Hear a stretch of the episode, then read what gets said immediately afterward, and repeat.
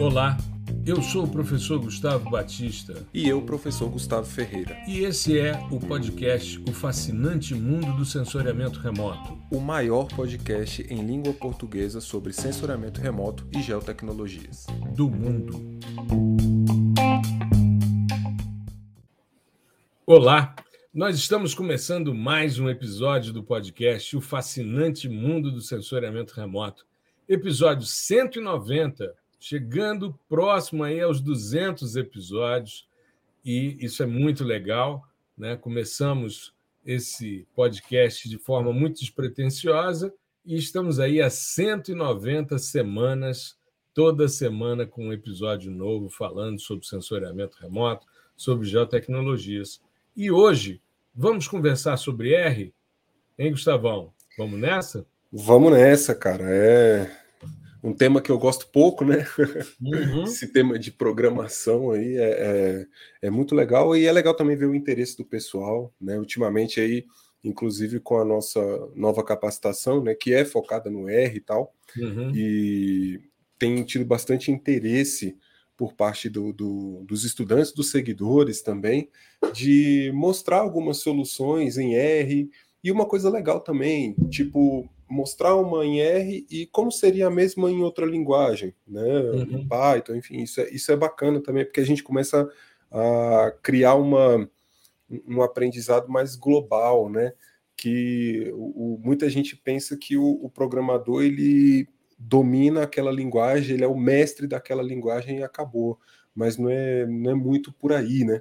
Uhum. O programador ele usa linguagens no plural como ferramenta, como ferramenta para solucionar seus problemas. Então, é, é, claro que se você está no contexto, eu entrei numa empresa e tem um mega sistema lá para gerir, eu vou ter que aprender a linguagem que eles estão utilizando, porque ninguém vai fazer nada é, novamente do zero só porque entrou uma pessoa nova. Né? Uhum. Mas, assim, em geral, você tem que ter essa mentalidade, é o pensar em programação que a gente sempre fala que é uma coisa muito é, importante para a gente e demandada também, né? É, aqui, quando, quando entra nesse assunto, a gente tem que falar também sobre a perspectiva do mercado e tal. É, hoje em dia, assim, pelo menos dentro da minha bolha aqui, né?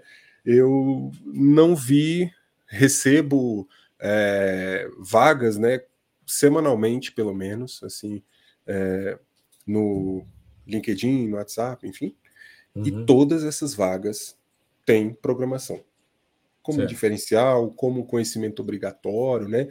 Python, R, JavaScript, enfim, mas tem programação. Seja para o cara do geoprocessamento, seja para o cara do censuramento remoto. Uhum. É, então vamos começar falando um pouquinho sobre como pensar a programação. Vamos começar por essa linha, depois a gente vai.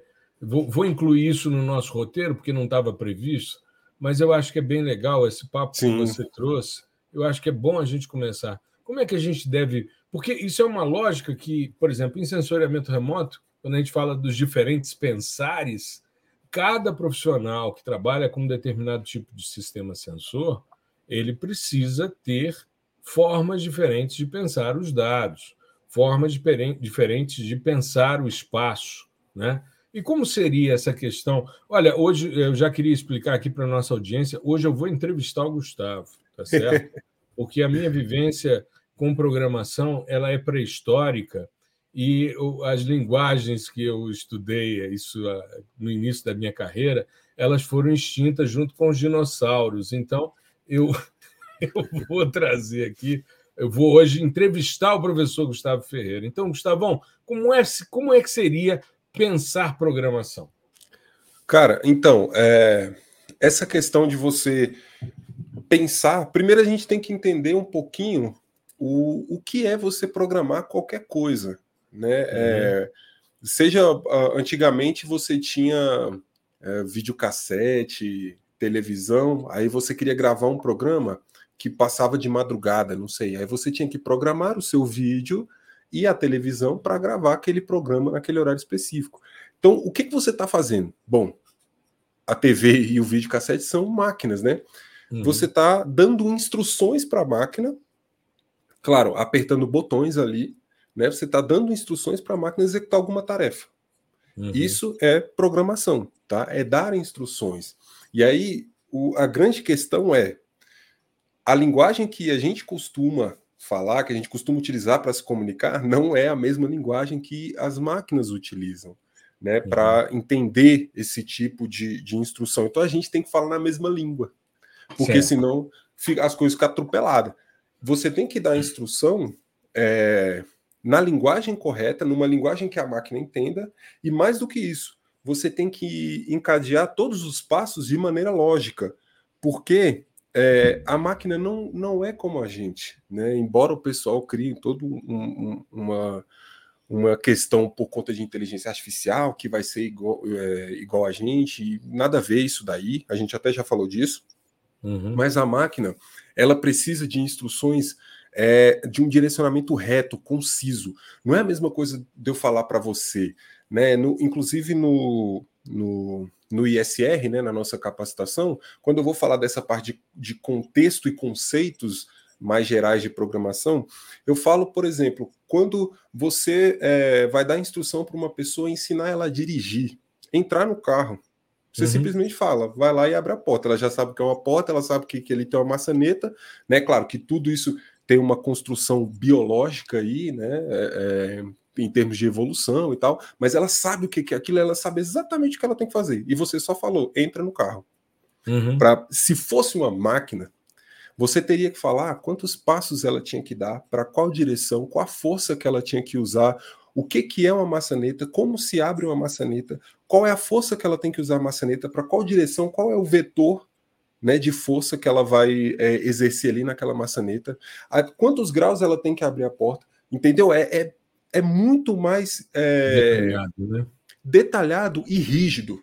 É uma coisa uhum. que não pode ser ambíguo. Entendeu? Você não, não, pode pular um passo. Não pode, se não dá errado.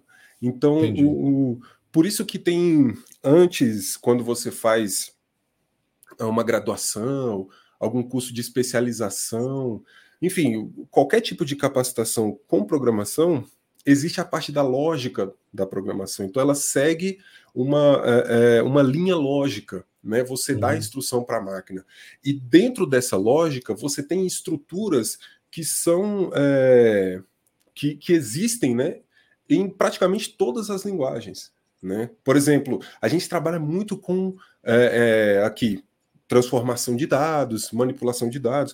Inclusive, em, uma, em outros níveis, programação é basicamente isso. Você está dando instruções para a máquina para quê?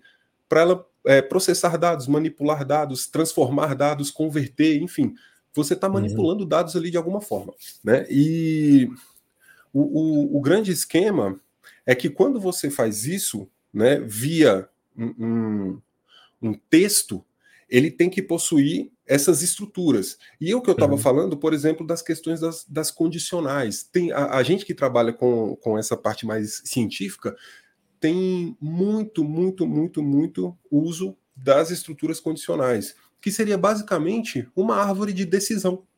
Né? Uhum. Então, se você tem um conjunto X e dentro desse conjunto, né, uma coleção de valores, e aí você quer, bom, se o, o, você quer analisar valor por valor, ah, se o valor X é menor do que tal constante, então ele vai cair na, nessa caixinha.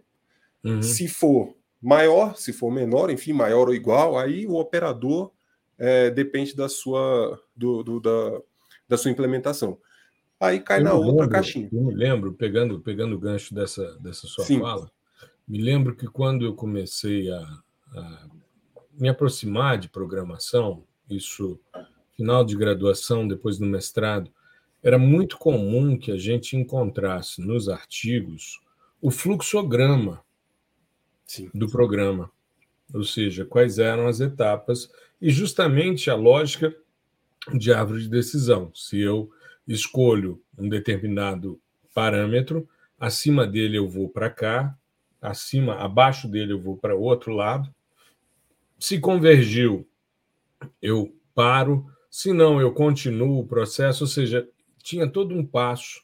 E eu me lembro que para a gente pensar um determinado problema, o professor normalmente passava para a gente desenhar esse fluxograma. Aí depois, com o fluxograma todo organizado, pensado, bonitinho, aí você ia pensar como é que você ia escrever aquele fluxograma, todas as linhas de código para poder executar. Exatamente.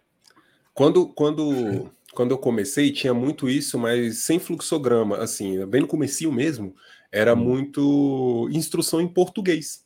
Tipo, ó, escreve no caderno, no cadernão, assim, uhum. é, um programinha, você vai escrever todas as instruções em português né? Para, por exemplo, encontrar números primos. Uhum. Beleza. Aí você tinha que falar, é, leia conjunto de dados. Aí depois, é, busque por tal condição. Se tal condição for verdadeira, é um número primo. Se não, né? Ou seja, eu peguei não uma é. condição. Uhum. Se for verdadeira, se aquela condição for verdadeira, é. Qualquer coisa fora dessa condição é falso. Certo. Então, é, é, esse tipo de pensamento. E aí você pode, você vai conectando as coisas. Às vezes, em uma condição tem se tal condição e tal condição forem verdadeiras, execute o, o, o processamento. Ou seja, uhum. são duas condições. A primeira e a segunda. Agora, se for. Se satisfaz ou, as duas, né? Exatamente, ele só vai rodar se satisfazer as duas. Uhum. Agora, você pode colocar um ou. Ou uma ou outra. Então você tem é. uma flexibilidade aí, né? Ele pode executar o procedimento se a primeira condição for verdadeira e a segunda falsa, e se a primeira for falsa e a segunda verdadeira. Então Operadores é, é, booleanos, né? Isso é, é, é, tem muito dessa matemática booleana é, de os operadores lógicos, né? Que é uhum esses têm maior igual, menor igual, e, ou, enfim. Uhum. Aí o, o que acontece é que, às vezes, para a gente fica um pouco abstrato, porque necessita de fato de um background matemático para a gente entender isso. Né? A, a, gente vê muito pouco na, na escola, pelo menos é a minha experiência, de raciocínio lógico. Né? E, aí, e aí, quando a gente vai estudar raciocínio lógico, pelo menos aqui em Brasília, né, que o pessoal já sai do, do, do ensino médio num cursinho para concurso e tal, não sei o quê, é aquele raciocínio lógico do concurso, Sim. que é um, é um pouco diferente, né? Uhum. É, é, ele tem um outro foco. E a parte de lógica de programação bebe muito do, do, do, do raciocínio lógico, né? E aí você acaba que fica meio, caramba, o que, que é isso, cara? O, parece que o cara está fazendo um monte de conta, mas na verdade não tem conta nenhuma. É só você pensar da, na instrução de uma forma rígida. Existem regras ali. Inclusive, eu já falei é, é, em, em, outros episódios que toda linguagem tem uma gramática. E é exatamente esse o nome. É um uhum. arquivo que é, uma, é a gramática da linguagem. Significa o quê? Ali dentro, e dependendo da linguagem, você tem gramáticas que têm poucas línguas, é, poucas línguas, poucas linhas, né? Uhum. Então, assim, ali dentro está todo o conjunto de regras que vai fazer funcionar essa linguagem. Então, às vezes, por exemplo, você pega uma gramática da, da, da língua portuguesa, é um negócio gigantesco. Olha o tanto de regra que você tem. Agora, você uhum. pega uma, uma gramática de, de Python e tal, você vai ter algumas páginas ali, sei lá, talvez 5, 10 páginas de, de instruções. Então, é, e, e muitas das pessoas acham mais difícil o Python do que a, a língua portuguesa, né? Aí, é claro. Tem... Na verdade, as pessoas estudam a língua portuguesa a vida toda e não aprendem. É, né? isso. Aí, tem, né? tem essa questão. Eu sou inserido nesse mundo aí também. Mas o, o, o fato é esse: a gente acaba que durante o nosso é, nossa caminhada escolar, a gente vai muito para um lado e uhum. acaba deixando essas, essas outras é, esferas que vão ser importantes lá na academia e um, um pouquinho assim, em stand-by. Não, depois uhum. eu vejo isso aqui, depois eu vejo isso aqui. E aí, quando chega na hora de você aprender, você fica com esse é, esse medo, assim, ou achando que é uma coisa, uma matemática muito densa, sabe? Sei lá, um. um Quase inacessível, assim. né? É, como se você estivesse ali lidando com cálculo 4, sabe? Variáveis complexas e tal. Nada a ver. É, uhum. é, é, é mais sobre você ajustar o seu pensamento para as instruções rígidas do que você ter o domínio da, da, da ferramenta matematicamente falando, sabe? Então é, é muito importante que antes de você meter a mão ali no computador e programar tudo, você escreva ou pelo menos desenhe, faça um mapa mental, alguma coisa assim, da solução que você quer implementar. Qualquer uma. Então, pô, qual, é o meu problema? O que, que eu quero resolver? Né? É, outra maneira de você definir programação é resolver um problema com base em um algoritmo. E o algoritmo é o, o cara que diz quais são os passos que você vai fazer para resolver aquele problema. Uhum. O que, que você vai fazer? Né? Ah, pô, quero classificar uma imagem. Beleza. Qual o seu primeiro probleminha aí? Ler a imagem. Né? Colocar a imagem lá na sua memória RAM, para o computador saber, hum, isso aqui é uma imagem. Né? Então, você escrever e isso. É uma coisa interessante, eu, isso é uma, uma situação que eu acho que a maioria das pessoas é, experimenta. Você manda ler a imagem e aparentemente nada acontece. É, beleza. Ele vai é, falar ali. Ela não valeu. aparece. É, e, e, pronto, valeu. Isso, isso para mim é algo assim extremamente desestimulador, porque eu, depois, claro, né, você vai e fica muito tempo em interface gráfica, então você manda ler uma imagem e a imagem aparece. Aí você fala, ah, tá aqui, legal. Mas é, é algo muito interessante. Então vamos ler a nossa imagem. Pronto, já leu. Ah, é, não era isso que você queria, mas é, é, é exatamente é, esse o ponto das instruções rígidas sabe? É, é você falar, ler a imagem, li. Você não falou ler e visualizar, entendeu? Sim, você não é, um é, watch, né? Pois é, então é, é, é muito nessa linha. E, e assim, como a gente também já comentou, as coisas são que meio que em ciclos, né? Porque antigamente era tudo programação. Inclusive uhum. com, com linguagens que são um pouquinho mais. É, que tem uma curva de aprendizado um pouco maior linguagens mais de médio nível, C, C++, Fortran, né? Uhum. Que são inclusive base para todas essas de alto nível que a gente utiliza, mas isso a gente vai falar um pouquinho mais para frente.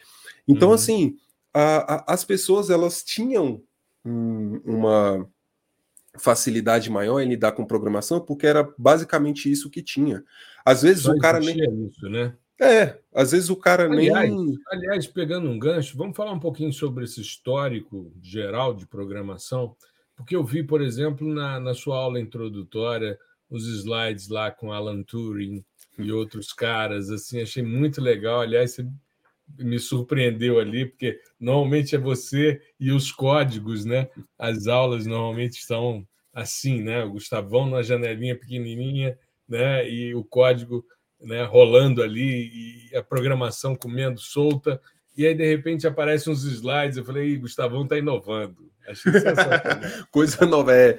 Não é, porque é, como esse, esse treinamento ele é voltado para o pessoal que está mais na, na, na, na, parte inicial ali, uhum. é, é interessante a gente trazer esse contexto que foram as duas pessoas. É claro que. É, eles não são os únicos, né? Existe uma rede de pesquisadores e pessoas que foram é, extremamente importantes para que tudo desse certo em termos de programação, o computador em si. Mas uhum. esses dois caras são os mais citados, que é o Alan Turing, né, que formulou as, a, a base ou as bases teóricas para a computação. Né? Então, com a máquina de Turing, que funciona muito parecido com a máquina de escrever. Aquela máquina de escrever que tinha uma cabeça uhum de, de, de registro, né? Você vai digitando, ela vai andando ali para a direita, se eu não estou enganado. E aí, só que aí você tem uma. Aquela uma... da IBM que tinha esfera e ficava girando. É. Isso, aí depois você dá um, um tapinha nela, ela volta. Não, mas a, porque a, a, o tapinha na máquina, porque a, a, máquina da IBM era uma inovação, era uma máquina elétrica. Então você ia escrevendo as esferas, você trocava as esferas, existiam várias esferas. Ah, não, é, é. Tinha uma máquina dessa. É aquela Agora, do, A máquina de escrever tradicional. É a tradicional. Fiz tipografia porque pedia em concurso público, então a gente fazia, e aí ia digitando, né? Não sei o que, tinha uma é sequência é lá, SD, não sei o que e tal. Aí depois você é, puxava o carro, Isso. mas ali eram os, os martelinhos batendo Isso. na fita, né? E Inclusive... você sabe que até hoje, até hoje, eu digito com os 10 dedos e com uma velocidade relativamente boa, porque eu pois é. adquiri é. na época da datilografia. E tem a questão da força também. Você tinha que colocar uma força maior. Né? É. Então, provavelmente a, a, a, parte de musculatura já é bem treinada e, e forte. Então, você consegue pegar um é. teclado que é mais leve, você consegue acelerar com, com, mais facilidade. Tem até uma questão que é que a gente pouco pensa sobre isso, que é, é bem um detalhezinho técnico, que é por que, que, a, que, que as teclas não são uma em cima da outra, né? A primeira fileira, aí logo após a segunda fileira, você tem um deslocamento entre a primeira fileira de teclas do teclado, a segunda, né? Exato. né? O, uhum. o, por exemplo, o, o, W não é em cima do D exatamente, ele tem um deslocamento. É. E dizem que é por conta dos martelos, para os martelos da, da máquina de escrever não ficarem encavalados. De vez Porque em quando eles encavalavam, você tinha que puxar e tal. Pois é. Né? E, e, aí, se fosse uma tecla logo em cima da outra, você ia encavalar. E eu tive um teclado da Microsoft, isso há muitos anos atrás, que ele tinha um conjunto de teclas aqui, um outro conjunto. Ah, Eles eram vi. separados e no meio tinha um espaço. Então você botava a mão em cima e você tinha as teclas ali. Você não tinha, como é hoje, os teclados muito uhum. juntinhos, que você precisa botar os dedos muito próximos. Você tinha um negócio mais ergonômico. Mas eu queria retomar, você estava falando do Alan Turing, sim, né? Sim. É, eu queria verdade. aproveitar e sugerir que as pessoas da nossa audiência assistam o jogo da imitação, que é a história de quando o Turing é chamado para quebrar códigos secretos nazistas que eram enviados por uma máquina alemã chamada Enigma durante a Segunda Guerra. Esse filme é sensacional. Exatamente. Esse filme é, com... é simplesmente sensacional. Com o Doutor é, Estranho. É, exato. Benedict, é, como é que é o sobrenome dele? Cumberbatch, eu acho. É, Cumberbatch, exato. É um filme genial, né? E a história do Turing é uma história muito triste também, né? Ele sofreu sim, sim. depois castração química é. por causa da, da sua homossexualidade. Enfim, isso não era aceito, né? E a gente vê como a pessoa é, foi perseguida, né? Que coisa triste a gente é, esbarrar com uma situação como essa, que até hoje a gente tem problemas sim, sérios sim. aí, né, com a comunidade LGBTQIA, enfim.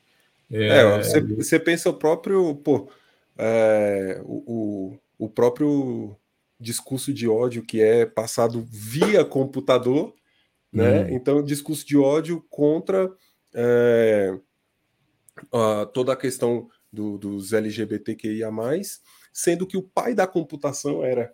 Né? Então, exato, você vê como, como é complicado isso. Mas ele, ele foi assim. Mas eu acredito que ainda viveremos um mundo em que as pessoas se respeitem e que as pessoas possam ser o que são e que se sim, amem, sim. independente de qualquer, qualquer questão. Com sabe? certeza. Mas esse filme do Turing é magnífico. Não, é, é genial. A lógica, porque o código mudava diariamente e ele ia, tinha que decodificar para poder né, sair à frente dos nazistas, e aí é a lógica de construção da máquina de Turing que depois vira o computador, né? acaba sendo é... os primórdios do computador. Isso, que aí essa, essa questão, a lógica do, do Turing era muito parecida com a máquina de escrever. Então você tinha uma fita, né, como se fosse uhum. nosso papel assim, mas era uma fita regular infinita, onde cada quadradinho dessa fita ela era dividida em, em, em pequenos espaços, né? Você uhum. tinha os seus bits, ou seja, seus dados e suas instruções registradas. Então a cabeça ela ia registrando os dados, né? E tinha também, claro, a parte de leitura desses dados. Então, o, o, isso aí é, sei lá, 0,001% da teoria do cara. Tá? É, é uma coisa assim de uma complexidade absurda. É claro que, que você vai demorar algum tempo para entender isso, mas eu recomendo demais estudar sobre a máquina de Turing, né, ou a teoria da computação é, formulada por Turing. E aí depois ele formulou todo, toda essa base e tal, não sei o quê. E aí depois o John von Neumann, que também é um assim, é absurdo a, a, contribuição do cara. Ele contribui em matemática, é, teoria dos jogos, economia, lógica, uhum. probabilidade, estatística. Ele, ele era assim, é, multitalento, né? Polímata, acho que o nome, né? O cara fazia tudo, fazia tudo e fazia tudo bem. E estilo ele... Leonardo da Vinci, né? Exato, exato. Eu acho que ele só não pintou. mas mas ele tinha ele ele estabeleceu, pegou toda essa questão de você registrar suas instruções e seus dados numa fita de bits uhum. e incorporou uma arquitetura nisso, que é a arquitetura que a gente conhece: CPU, memória de acesso aleatório, é, é, é, random, né? A RAM, memória RAM, tá? E to, é, unidade de unidade lógica, unidade de os registradores do processador. Então, a arquitetura que a gente usa até hoje foi pensada, toda pensada pelo John von Neumann. Então, por conta desses dois caras, que a gente conseguiu é, avançar e deixar de fazer, por exemplo, como se fosse uma, uma calculadora é, gourmet, e sim uhum. um, uma máquina que você conseguisse é, que ela solucionasse problemas complexos. Né? Por exemplo, calcular yeah. a órbita de planeta isso é coisa para a época que era absurdo. Balística, né? Que era o que, bom, uh, dada a época, né, era uma coisa que era bastante estudada, balística. Então você tinha que prever a, a, a rota ali do míssil, enfim, do, do, do, projétil que ia ser lançado. Então o, você saiu dessa, dessa perspectiva de calculadora, máquina de, de, de calcular simples. Máquina de calcular não é um computador, tá? Uma calculadora, né? Não é um uhum. computador. Para essa perspectiva de, cara, eu consigo solucionar qualquer problema que, claro, seja computável. Então, eu, basta eu dar as instruções corretas na língua que a máquina entende. Isso é, é eu, muito doido. Eu tive agora em São Paulo, né? Passei três semanas agora de férias em São Paulo e fui no dia da estreia do 80 Doc Musical, que o meu filho mais velho faz parte do elenco, o Beto Macedo, né? E eu fui assistir porque é uma década muito importante para mim, né? Assim, eu é, conheci a minha esposa na década de 80, é, eu tenho uma, uma vivência com música na década de 80 muito grande e tal, né? E, enfim, então para mim foi um, um, reviver assim muito interessante. E me chamou a atenção em dois momentos da peça, porque como é um documentário, eles vão contando de 80 até 89. Né? Eles fazem. É um espetáculo longo, são três horas de espetáculo. Né? Eles estão em São Paulo até agora, o início de setembro, depois eles voltam para o Rio. Meu filho, acho que não vai retornar ao Rio, porque precisa fazer uma cirurgia no joelho, enfim. É, tem outras questões aí que ele precisa também resolver, mas ele teve na temporada carioca agora na temporada paulista. Eu assisti por duas vezes. E me chamou muita atenção porque mostravam umas reportagens sobre computador nos anos 80. E aí o cara dizendo: ah, porque a cidade de São Paulo já tem cerca de 4 mil computadores ativos e eles vão revolucionar a forma de calcular as coisas e tal. Então, assim, a cidade de São Paulo, que é a maior metrópole brasileira, uma das maiores metrópoles do mundo, uma cidade imensa, né? Ela tinha 4 mil computadores nos anos 80. E eu me lembro, porque eu comecei a graduação em 88, né? E eu me lembro que eu, logo que comecei a, a graduação, eu comprei um PC XT. A minha máquina era um PC XT, que já era um negócio bem avançado. Eu tinha 30 mega de HD, era uma bala o negócio, sabe? Rodava MS-DOS, e ali eu fazia o jornalzinho, tudo em DOS, eu fazia o jornalzinho. Telinha verde? Era telinha é? verde? Não, verde? o meu já era monitor de fósforo branco. Ah, o, o, XT é o da IBM? É, é, é. Era um XT. Depois teve o AT 286, 386, enfim. Mas eu me lembro dos computadores da Apple no início. Né? Eu me lembro de alguns computadores que os teclados eram de membrana tinha hum. fita cassete. Né? Meu sogro mexia com computação, então a gente ia muitas vezes jogar na casa dele eh, joguinhos de computador. Né? me lembro, tinha um lá que era genial, o tal do Karateka, e o negócio carregava por fita cassete e se jogava na televisão. Era um TK2000, né? era um, um, um computador TK2000. E assim, era algo assim inimaginável. E eu usava Word, eu usava Excel, existia o WordPerfect também na época, e comecei a ver alguns programinhas de mapas, porque eu fazia geografia, eu fazia o jornalzinho do CA, eu era presidente do Centro Acadêmico de Geografia da UNB, e eu fazia um jornalzinho que era uma newsletter bem simplesinha, de uma folha. Eu imprimia numa impressora matricial Epson que eu tinha, né? E fazia aquele negócio todo e tal. Me lembro meu orientador de mestrado fazia suas transparências imprimindo é, numa impressora matricial em plástico. Ele pegava aqueles saquinhos de botar papel, uhum. né? E aí ele imprimia ali, quando ele botava no projetor de no reto projetor, aparecia as coisas impressas e tal, todo mundo falava, nossa. Me lembro quando saiu o primeiro monitor colorido, na geografia, o Lise, quando começou, era um computador com um monitor né, de fósforo branco, um monitor, de fósforo verde, um monitor colorido, né, e tinha uma plotter e uma mesa digitalizadora. E era só isso. E o Idrizi para DOS, para a gente estudar como é que fazia e tal, tudo linha de comando. Ou seja, foi um, um início muito interessante. E assistir é. o Doc 80 me trouxe uma lembrança boa dessa época, sabe?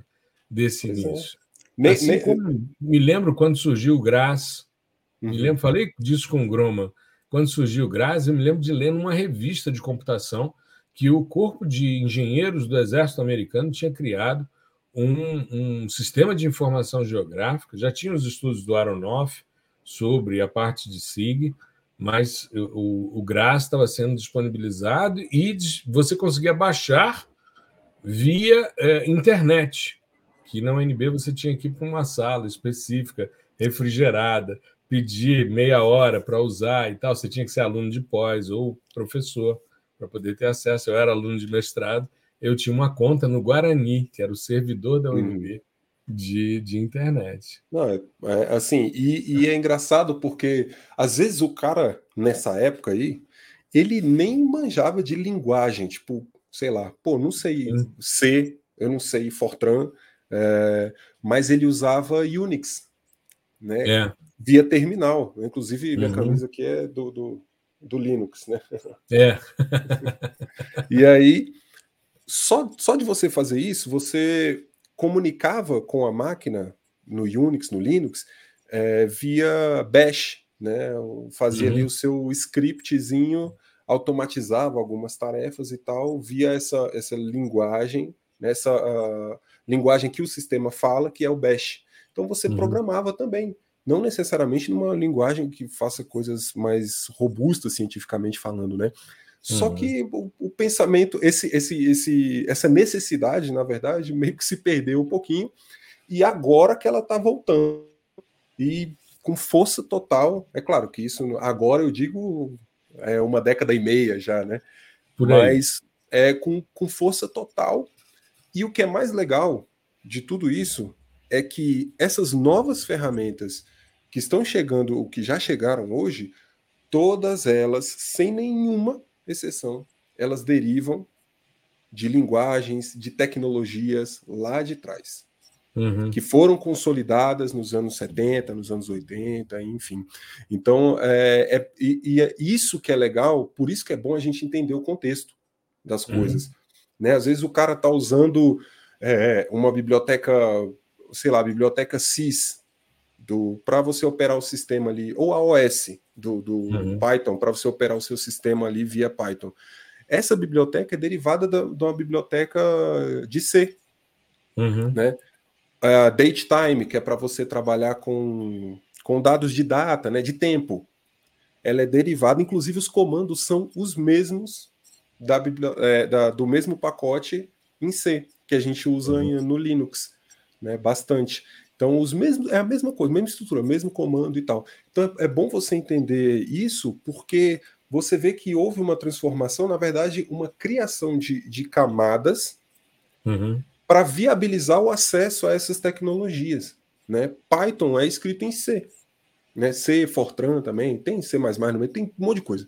Mas é uhum. é uma camada que é mais amigável com o usuário, né?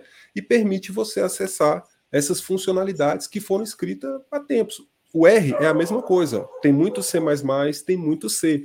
E aí cria-se uma camada para você, né? Inclusive, é, para você fazer algumas é, operações, por exemplo, os laços, né, os loops, é, um loop no R, ele é o que mais parece com o loop do C. Né? Uhum. O, o, de Python já não parece tanto. O, o, do R já parece mais. Então, quando você cria uma função também, é, é muito parecido né, com, com o C no R. Então, o, a ideia é disseminar essas ferramentas por meio dessas camadas. E o legal é que eu falei que ó, loop, é, função, todos esses são conceitos matemáticos. Tá? Uhum. Tá? E, e, aí, às vezes, eu posso estar tocando numa ferida que é da você não, você não precisa saber matemática para aprender programação. Né? E a gente já falou sobre isso. Você precisa, você precisa aprender matemática para você saber tudo, cara. Se, se você está no, no. Ah, eu, eu sou especialista em censuramento remoto, mas eu não sei matemática. Então eu sinto muito, você não é especialista em censuramento remoto. Tá? Não, não, tem essa, não tem essa dissociação. Mas é claro que você não precisa ser um matemático. Mas você uhum. precisa entender, por exemplo, uma função. Quando você vai estruturar uma função em R, ela funciona exatamente como uma função matemática. Uma função nada mais é do que um, um, um processo matemático que recebe um input, uma entrada, né, um valor ou um conjunto de valores, e vai executar ali algum processamento, algum procedimento, e vai retornar outros valores. Né? Por exemplo, a função x quadrado. Você vai re receber um valor e daí vai calcular o quadrado desse valor e retornar o quadrado desse valor. Algebricamente, você está é, mudando esse valor de espaço, né? colocando uhum. ele em outro espaço. Mas a lógica é a mesma. Então, se o cara não sabe o que é uma função é, é, na matemática, dificilmente, ou ele vai demorar muito mais para entender o que é uma função em programação. Porque essas Perfeito. coisas se, se, conversam. A gente, não uhum. pode, a gente não pode deixar o conhecimento nas caixinhas, é o que a gente sempre fala. Eu sou geógrafo, você é geógrafo. Olha do que, que a gente está falando aqui. Pô, quando a gente fez a série sobre SAR, Caraca, a gente, foi, a gente foi passear lá na física, sabe? Na, quase nas profundezas, assim, é. para trazer um, um, um, conhecimento sobre um, um, dado que é extremamente útil para a gente entender os fenômenos que estão acontecendo hoje em dia na Terra. Uhum. Então, você não pode deixar isso de lado. Eu não estou falando, novamente, não estou falando para você é, ser um especialista, ser o matemático, ser o John von Neumann. Não, não estou falando isso. Mas você precisa beber um pouquinho dos conceitos matemáticos, os mais básicos. Não precisa ir muito além, que você vai se dar muito bem na programação. E aí você vai começar por uma linguagem como R, que é extremamente acessível, é muito amigável. Começou pelo R, se desenvolveu ali, cara, vai descendo. Pô, o R é feito em quê? Pô, tem um pouquinho de C++, tem um pouquinho de C. Vamos ver o que é esse C aqui. E vai descendo, e vai descendo e construindo o conhecimento sobre isso. É assim que a gente desenvolve é, todas as skills de programação e o pensar em programação também. Exato, exato. É bastante interessante a gente pensar numa, numa questão como essa. E aí eu queria. Você falou aqui do PDI-SAR é, ainda há pouco, e eu ontem eu tive uma, uma tarefa bastante interessante, cansativa, mas bastante interessante. Tive uma reunião com o pessoal do suporte da, da plataforma, da VUMP Creators, né, que é a nossa plataforma hoje. É, a VUMP, como eu falei nos stories, respondendo lá o porquê da certificação e tal, a VUMP é o braço digital da, do Grupo Cogna, que é o maior grupo educacional do mundo hoje, e a gente está nele. Né? Por isso que a gente foi para ele, justamente por causa da possibilidade dos nossos cursos serem cursos de extensão universitária chancelados por uma estrutura grande e, e, séria como é a Cogna. Né? São mais de 70 empresas. Né? Não estou fazendo merchan, não, não preciso. A gente tem uma relação muito boa de parceria. É, eu falo pela, pela alegria realmente de estarmos nessa plataforma. E ontem eu tive uma reunião, estava tendo uma dificuldade para subir os scripts né, do curso novo, os scripts em R. Ele não reconhecia o ponto R, assim como ele não reconhece o ponto pai, mesmo que você comprima e a gente buscando uma solução em conjunto. Aí eu falei, olha, tem alguns alunos que estão se queixando que os vídeos estão entrando meio cortados e tal. Aí ele disse: Não, professor, precisa ajustar isso, mas é na plataforma de origem dos vídeos. Tem que colar novamente. E eu tinha avaliado já, porque as nossas cinco formações hoje têm 265 videoaulas. 265 videoaulas. Imagina o trampo. Você mudar uma a uma. Você tem que abrir na plataforma a aula, copiar o código já ajustado para isso, para ele entrar ajustado. E eu fiz isso para todas as nossas formações. As cinco formações e o minicurso Índice de Vegetação que é o que a gente tem hoje na plataforma. A gente está caminhando, a gente já é a maior plataforma de ensino de sensoriamento remoto hoje, isso eu não tenho dúvida. Né? É, em termos de qualidade, eu nem discuto, e disso eu posso falar com muita tranquilidade, porque disso eu entendo. É, e a gente tem é, uma formação muito sólida em muitas áreas. Né? Então, revisitar, aí, é claro, aí eu fui mexer nas coisas, né? eu fui organizar, por exemplo, os módulos agora está separado, o que é teoria do que é prática. Você tem categorias específicas. Então eu mexi em tudo ontem, todas as aulas. Eu revi desde a primeira aula que eu gravei, que foi a apresentação do PDI-SL, isso em é, setembro, setembro de 2019. Aliás, eu dei uma envelhecida de lá para cá, fiquei mais grisalho, então estava mais moço naquela época. E foi muito legal rever tudo isso, a sua chegada no PDI Pai, depois o PDI SAR, né? a gente trabalhando nessas questões. O PDI SAR ele tem hoje nove módulos, é o nosso maior, nossa maior formação, né? E eu observando aquelas questões, e assim, a gente vai desde a introdução, que é o, o básico, é o inicial, é o introdutório mesmo, e a gente percorre tudo. E é interessante porque sensoriamento remoto tem três grandes áreas, se a gente for trabalhar, né? A gente tem a parte de fundamentos de sistemas sensores, a gente tem uma formação específica sobre isso, uma formação teórica, né, de 30 horas de extensão, que são especificamente sobre fundamentos de sistemas sensores. Aí você tem a parte de interpretação. Interpretação está em todos os nossos cursos, no Introdução, no PDI-SL, no PDI-PAI e no, no SAR não, no SAR não tem a interpretação. Mas nos outros três tem introdução, PDI-SL e PDI-PAI.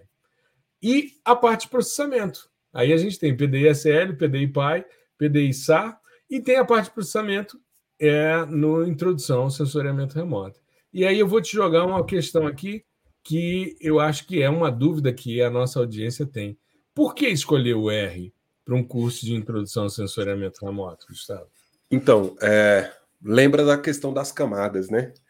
Hum. Porque o R, ele, é, a própria linguagem R já é uma camada extremamente facilitadora para a pessoa que está começando. Né? Uhum. Ela vai entender muito fácil. É claro, para isso você tem que saber, pelo menos, o que são as principais, os principais tipos de dados. Lembra que programação é manipular dados. Então, esses dados uhum. são de algum tipo, né? Existem tipos uhum. diferentes. Tem dado numérico, dentro do numérico você tem subtipos e tal.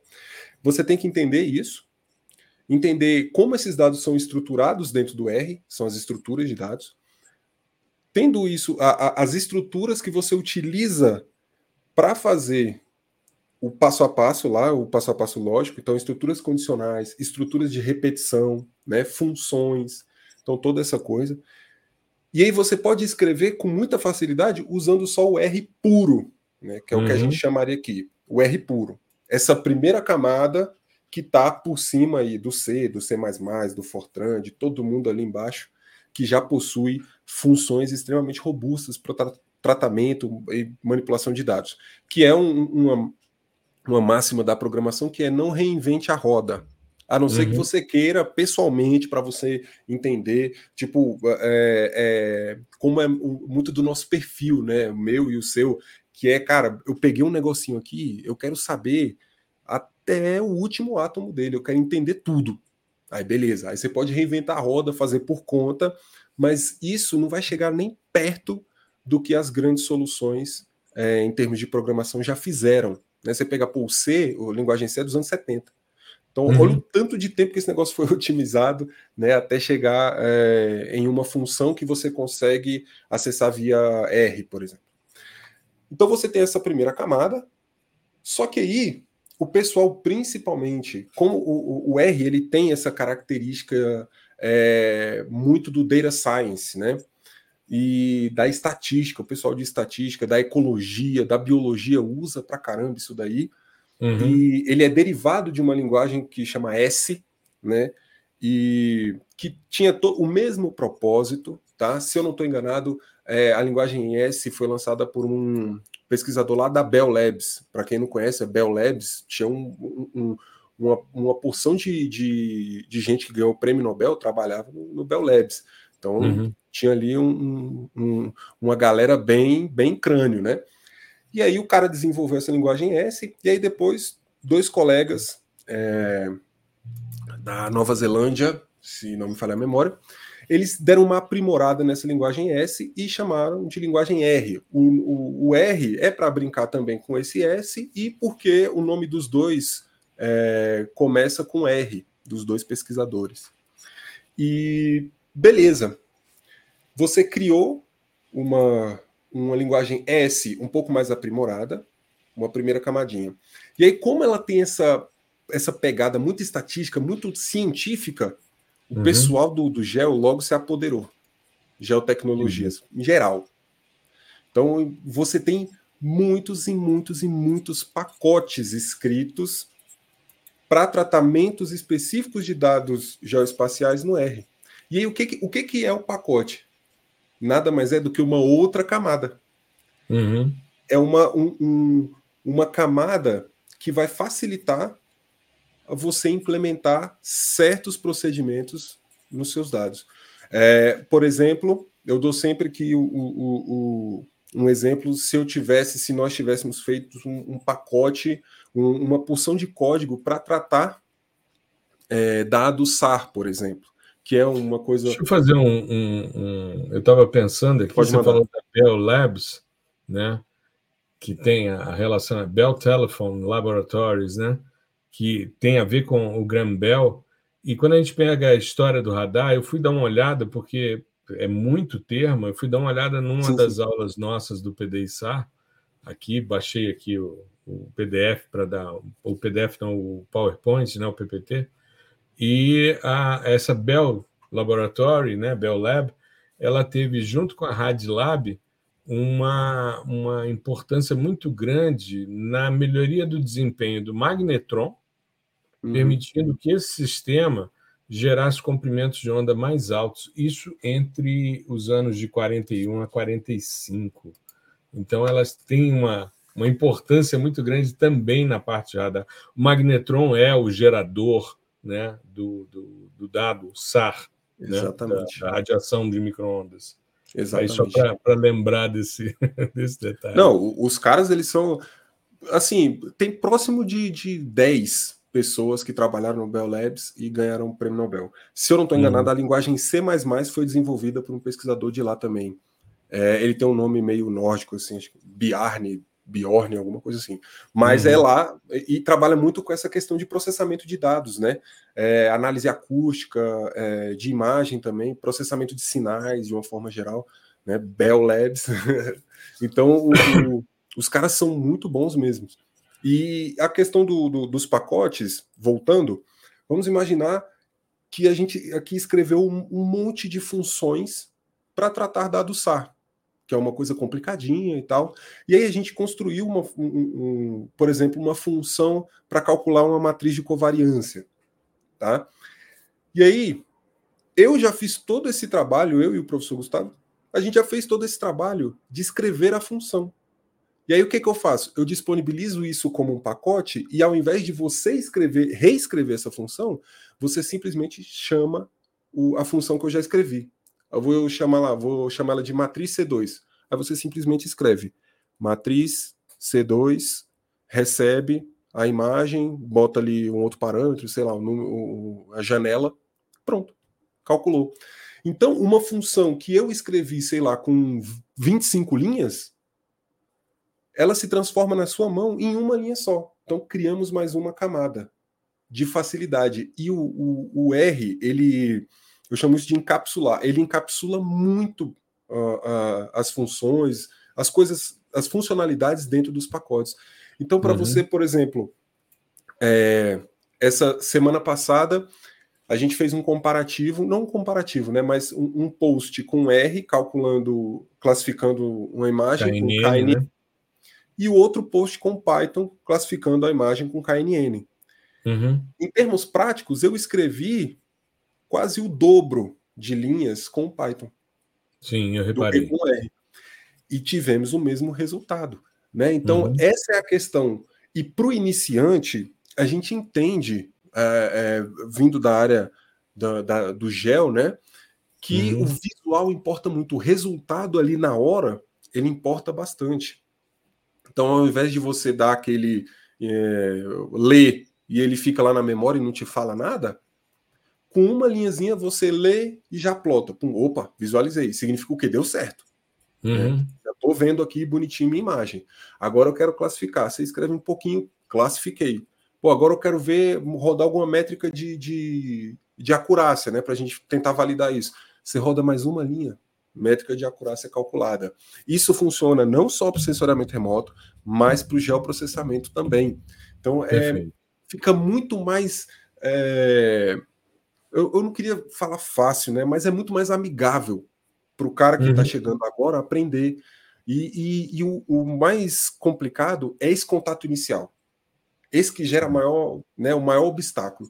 Depois disso, o cara vai pegando tração, vai gostando, vai fazendo as coisas e vai tendo resultado. Aí ele vai buscando problemas cada vez mais complexos e vai ficar pensando nisso, matutando sobre algum erro que aconteceu durante dias ou semanas até ele conseguir resolver. E aí, uhum. quando ele conseguir resolver, pum, já destravei um, um, um novo caminho. Né? Então, assim. Uh, mas, mas só para dizer que se ele tiver problema, ao entrar na comunidade, ele resolve também. Ah, com certeza. Isso é. é.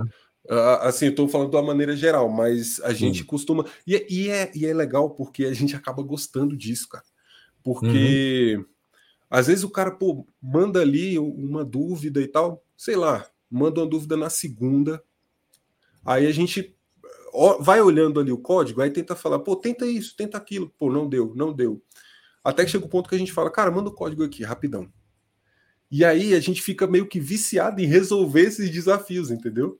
E, e isso, isso é que é o legal. Porque a gente, cara, não para enquanto não conseguir dar uma solução para aquilo.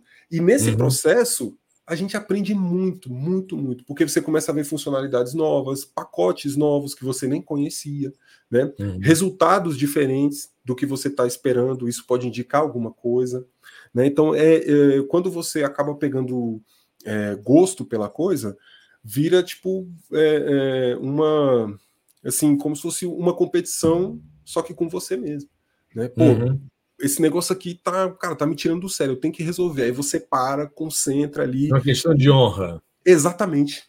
Pô, não acredito que não tá rodando e tal, não acredito. E aí você vai, pô, vai tentando. Aí é claro, é, existe o, o, caso do negócio ser muito complexo, aí você pede ajuda para uma outra pessoa, para quem tá na comunidade ali online e tal, não sei o quê. Uhum. E aí, o, ajeitou, ajustou. Agora vamos entender por que, que deu erro. Uhum. Qual foi o motivo? Aí a gente faz meio que uma engenharia reversa, né? Que é, é, seria, na verdade, o primeiro passo quando você está trabalhando de uma forma mais profissional. Opa, uhum. vamos entender o que, que é isso aqui. De onde está vindo esse erro? Que a gente vai fazer o, a depuração, a gente vai debugar o negócio. Aí você vai voltando, voltando, voltando. É porque aqui a gente está falando de uma lógica de comunidade, né? E uhum. aí, dentro da comunidade, a gente quer dar a solução o mais rápido possível. Mas o ideal é você vai lá e entende o que está acontecendo, por que está acontecendo e por que, que o que você utilizou como solução deu certo. Né? Uhum. Então, isso, isso é muito importante. E você só chega nessa fase de, cara, querer fazer tudo e, e ter gosto pela coisa, depois que você passa por esse momento inicial que é um pouquinho é, mais travado, né? E se você tem a oportunidade de passar com a linguagem que é muito mais simples de, de escrever e entender, por que não? Exato. Para a gente fechar, Gustavão, vamos falar um pouquinho nesses minutos finais aí sobre bibliotecas em R para sensoriamento remoto e geotecnologias. Perfeito. É, inclusive, o, o, o, nome, tá? Eu falei pacotes, mas pode ser biblioteca, é a mesma coisa. Costuma-se falar pacotes para o R e bibliotecas para o Python, mas nada a ver. Tudo é a mesma coisa. É esse compilado de funções para realizar uma tarefa, né? É, assim, eu vou começar por uma que é o, o básico, que chama raster, simplesmente assim, raster, tá? Como o nome né, é, é, aparenta, é uma biblioteca específica para a gente tratar esse tipo de dado matricial, por exemplo, nossas imagens de satélite. E lá você tem toda uma questão de leitura e também de escrita, porque veja, a gente precisa ler a imagem, fazer todo o nosso processamento e gravar o resultado no disco. Né? se deixar isso na memória RAM, você desligou o computador, ela acabou. Então, você tem essa parte inicial, né, é, mais voltada à leitura, visualização e a, você gravar o dado, né? Mas também já tem um, um nível muito bacana de processamento. Dá para você fazer muita coisa só com raster. Estatística zonal, é, extração de valores de pixel, manipulação do histograma, né, o stretching, é, linearização, thresholding, classificação, você já pode fazer, tanto supervisionada como não supervisionada.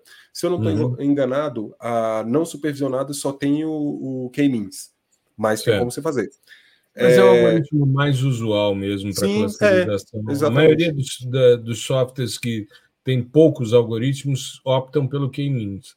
Não é comum a gente encontrar isodata, esse tipo de, uhum. de classificador não supervisionado ou de clusterização, né? Uhum. É, mas. É... é, tem o, o, caminho já te, te resolve muita coisa, né? E é bastante robusto, né? Sim. Bastante eficiente em termos de, de resultado. E aí você pode rodar também é, uma análise de principais componentes só com o raster, com um pacote só. E tudo uhum. isso escrevendo muito pouco.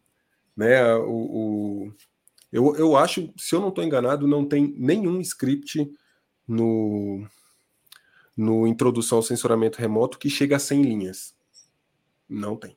E 100 linhas é uhum. é muito pouco, tá? Porque parece muita coisa, mas quando você vai escrevendo ali, né, ainda mais eu que, para colocar no vídeo, eu tenho que usar uma fonte grande para todo mundo conseguir observar. Então, assim, uhum. é raríssimo chegar a 100 linhas, assim. Mas só com raster você já consegue fazer coisas maravilhosas. Outro também que é bastante utilizado, que roda por baixo de outros pacotes também, isso é interessante, existem pacotes que usam funcionalidades de outros pacotes. Aí vira um uhum. Inception, né? Uma coisa dentro da outra. Isso é muito normal. Inclusive, o próprio raster usa por baixo dos panos ali o nosso velho conhecido GEDAL. Sim. Né? Então, inclusive, eu acho né, que todos os pacotes para é, dados geoespaciais utilizam GEDAL por baixo Sim. dos panos. Todos, todos, todos. Uhum. Então, o, esse outro pacote é o que chama de Terra. Né? Ele também. E aí ele, ele não é focado exclusivamente para sensoramento remoto, tá? Você consegue fazer é, operações né, com geoprocessamento também com uma maior tranquilidade do mundo. Tá? E, e, e, o mais legal é que raster, terra e a próxima que eu vou falar também, que eu acho que essa é, é, é a trinca aqui para a gente trabalhar com né, o, o, a iniciação no R, é, elas são extremamente bem documentadas. O que, que significa isso? Significa que tem um site, algum lugar na internet, em que o, os mantenedores do pacote documentaram todas as funções, o que, que elas fazem, como você utiliza elas no seu código, né? Inclusive com eles disponibilizam exemplos de dados, tá? Uhum. Então com, tem o, o, o, snippet ali, né? Tem um pedacinho do código para você pegar, você pode copiar e colar, então para ele mostrando o que, que aquela funcionalidade faz, e aí depois ele bota esse pedacinho do código. Então tem muita coisa legal, é, cheio de, de, modelos visuais também para você entender o que está acontecendo. Né? Então, Terra uhum. você consegue trabalhar tanto com, com raster, né, com matriz, quanto com vetor. E a última, que é assim, a cereja do bolo, que faz muita coisa que a gente já mostrou por aqui, é a RS Toolbox, né? Remote Sensing Toolbox, que uhum. ela cria é, essa camadona de, de, de, abstração, né, de simplicidade, em praticamente todos os processos introdutórios de sensoramento remoto. Correção atmosférica, você consegue fazer aqui. É, change Vector Analysis, né? É, detecção de mudanças, você consegue fazer. Classificação supervisionada, você consegue fazer utilizando vários algoritmos, Random Forest, KNN, SVM. É, classificação não supervisionada, você também consegue utilizar. Manipulação do histograma, também faz. Principais componentes, também. É, deixa eu ver se estou esquecendo alguma coisa. Índices espectrais pré-calculados, já tem. Você chama, inclusive, tem na, na nossa é, aula sobre esse tema, a gente calcula meio que na mão o índice espectral, tal. Uhum. E, e na segunda parte a gente utiliza a função da RS2Box, que você passa simplesmente é, a região do espectro, né? Então eu passo, é, por exemplo, de vegetação, banda do vermelho e banda do infravermelho próximo. Aí ele calcula todos os índices que tem na base de dados deles, baseados nessas duas bandas. E já uhum. te, com uma linha, eu escrevi uma linha já te mostra tudo com um plotzinho certinho, uma do lado da outra, com o nome do índice em cima, a figura embaixo, tudo bonitinho, pronto para você embalar. escala, rampa de cores, com né? rampa de cores, pronto para você colocar no seu trabalho. Né? Então uhum. tem, por exemplo, é, Tessel Cap, também tem, se eu não estou enganado, o último é, era Landsat 8, mas tem Landsat 8, QuickBird, Landsat 7, Landsat 5, Spot, tem é, moldes, então tem um monte de coisas. Você pode calcular é, entropia, você pode calcular fazer pan-sharpening, né, fazer o melhoramento da resolução espacial via fusão, né, via integração de dados, tudo isso com essa bibliotequinha aqui, que ela é, é, extremamente robusta e é simples de usar, o que é mais legal, né, que é, inclusive, quando você entra na documentação, o cara já colocou, o objetivo disso aqui é deixar o, o censuramento remoto com R mais acessível ainda. Então é simplicidade. Você vai escrever pouco e ter muito resultado. Eu acho que essas três, assim, se a pessoa nunca tiver visto nada, já é um ótimo começo. E você vai, na verdade, você vai ver que vai, vai ter recorrência no uso das três, né? Pelo uhum. menos uma das três você vai estar utilizando em todos os scripts que você for fazer para censuramento remoto. Todos. Maravilha.